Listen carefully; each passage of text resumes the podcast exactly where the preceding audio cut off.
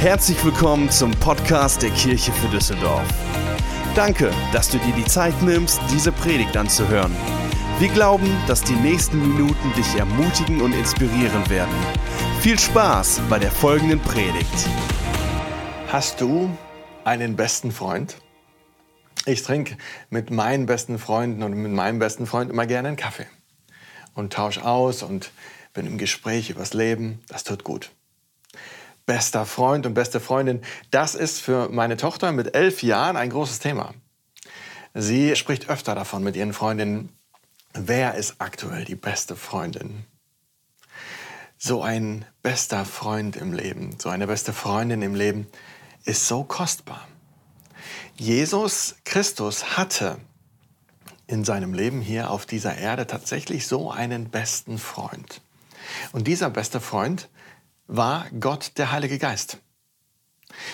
In der Bibel steht, dass dieser Heilige Geist von Anfang an mit Jesus war. Also als Jesus geboren wurde, das feiern wir ja an Weihnachten, da war der Heilige Geist da.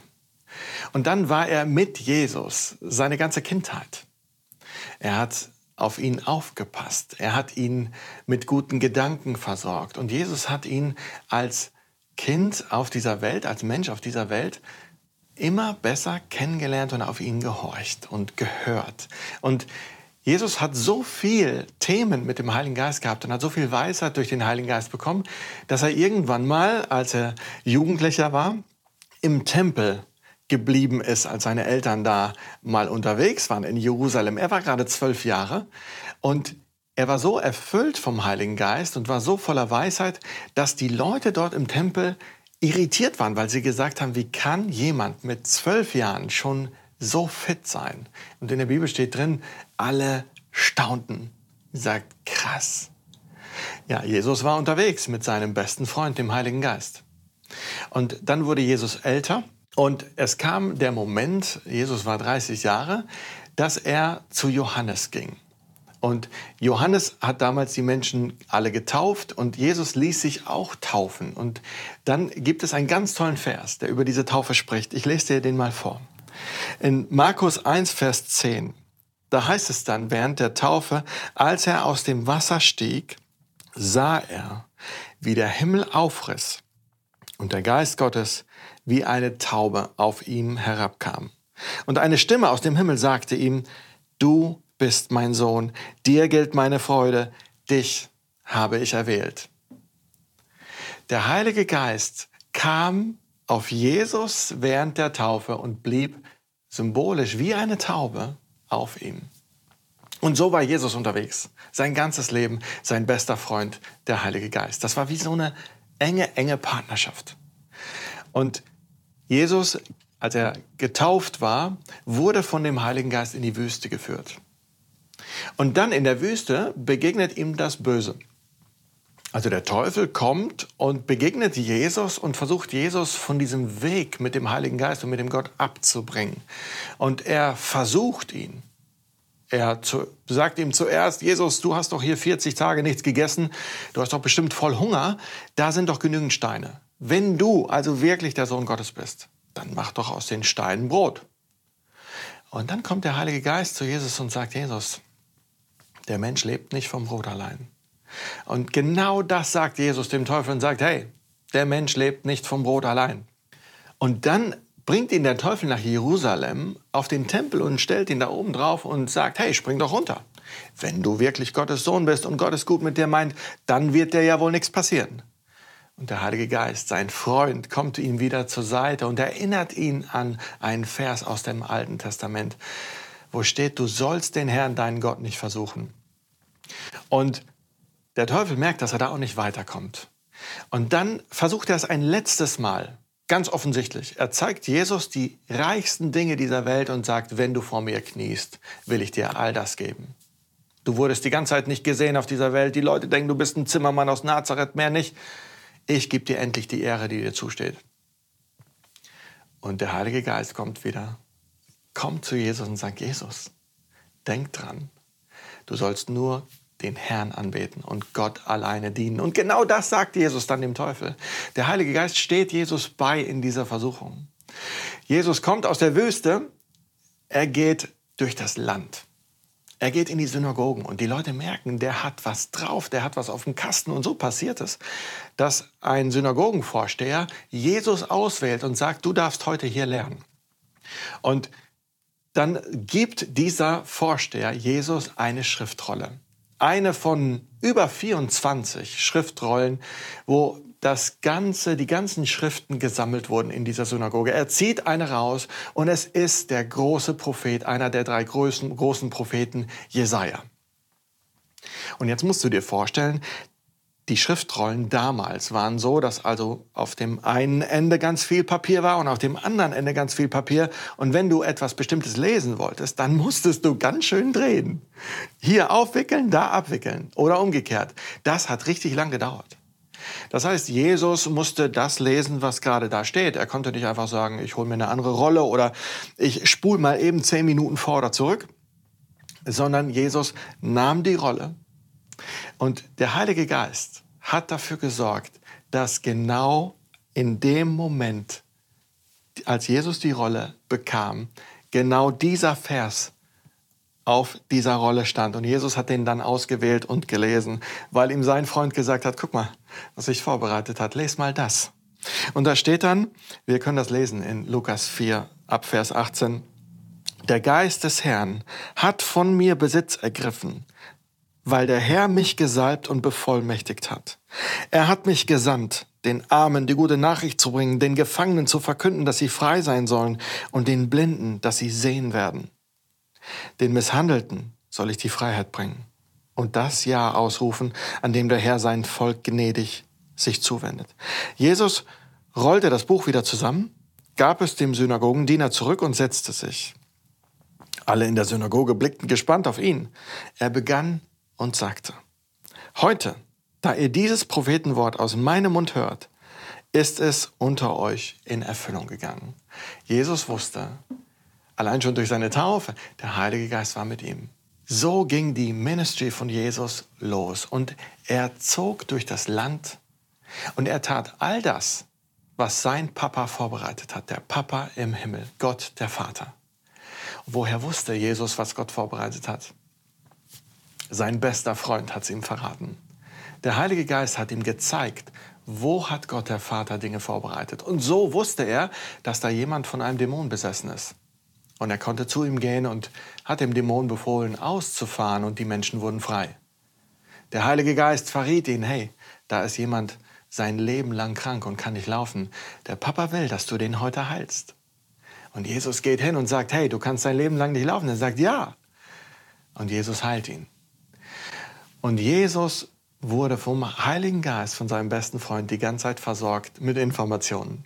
Einmal gab es den Moment, dass Jesus mit seinen zwölf Jüngern unterwegs war und es gab ein paar Jünger, die haben eine Diskussion geführt. Jesus war ein bisschen weiter weg und konnte sie eigentlich nicht hören, aber der Heilige Geist kommt zu ihm und sagt, hey Jesus, weißt du eigentlich, was deine Jünger da vorne reden? Die diskutieren gerade darüber, wer der Größte ist. Und dann sagt Jesus, okay, gut, alles klar, ich gehe mal hin. Das wird ein schöner, lehrreicher Moment. Und Jesus geht hin, äh, geht ein bisschen schneller, holt sie ein und sagt, hey, sag mal, alles klar? Ja, ja, alles klar. Worüber habt ihr denn gerade so gesprochen?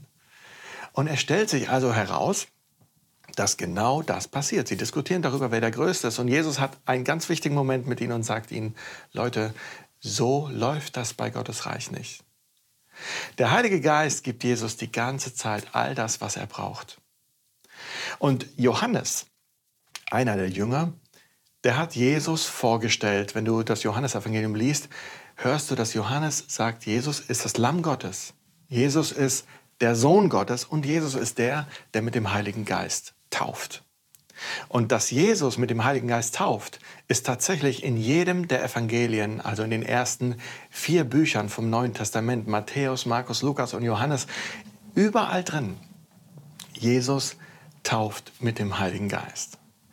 Und am Ende der Zeit, die Jesus auf dieser Erde hatte, geht er zu seinen Jüngern. Und wir lesen in Apostelgeschichte 1, Vers 5, da steht, als Jesus wieder einmal bei ihnen war und mit ihnen aß, schärfte er ihnen ein.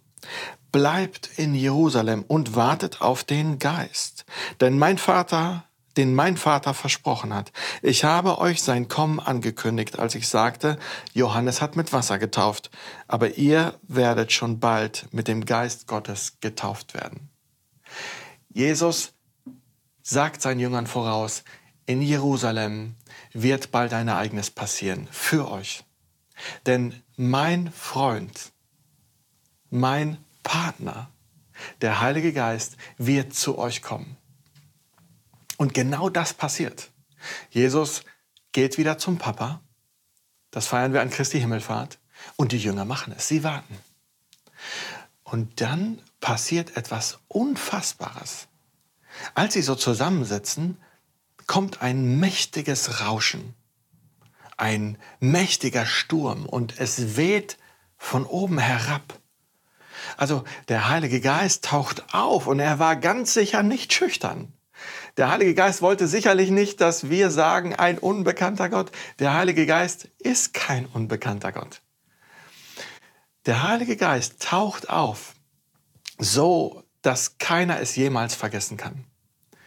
Die Jünger, die dieses Ereignis erlebt haben, beschreiben, dass Feuer im Raum war. Und dieses Feuer teilt sich wie Feuerzungen. Und diese Zungen schweben über die Köpfe der Menschen. Also der Heilige Geist hat sich auch gezeigt. Und er geht zu jedem Einzelnen der Jünger. Und die waren so erfüllt vom Heiligen Geist, dass sie auf einmal Sprachen reden konnten, die sie überhaupt nicht gelernt haben. Der Heilige Geist hat ihnen eine Fähigkeit gegeben, die übernatürlich ist. Und es hat natürlich in ganz Jerusalem einen riesen Knall gegeben. Und ganz viele Menschen haben das gesehen, haben Gott erkannt und sind dadurch zum Glauben gekommen. Jesus selber nennt seinen Freund, den Heiligen Geist, den Parakletos. Das heißt, der Herbeigerufene. Ich glaube, dass der Heilige Geist von dir gerufen werden will. Der Heilige Geist, der will so einen Kaffee mit dir.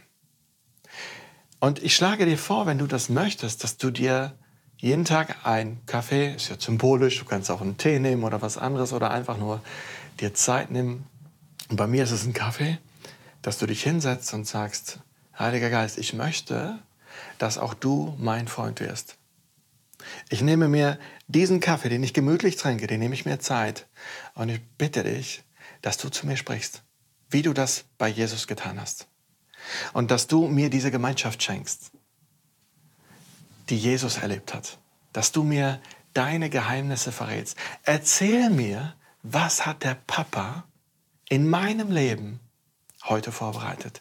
Denn das will ich tun, wie Jesus das getan hat. Nimm dir diese Kaffeezeit. Und natürlich darfst du den Heiligen Geist auch darüber hinaus durch den ganzen Tag immer wieder herbeirufen und sagen, komm in mein Leben, sprich zu mir. Und Parakletos heißt nicht nur der Herbeigerufene, sondern es heißt auch der Tröster. Jesus braucht in seinem Leben oft Trost. Ich glaube, Jesus war oft an dem Moment, wo er sich nicht verstanden gefühlt hat, wo er verzweifelt war. Und natürlich ganz am Ende seines Lebens dieser furchtbare Druck zu wissen, es ist soweit, er geht ans Kreuz und stirbt einen furchtbaren Tod. Der Heilige Geist war bei ihm, er hat ihn getröstet, er hat ihn gestärkt. Und der Heilige Geist, der will auch dich trösten.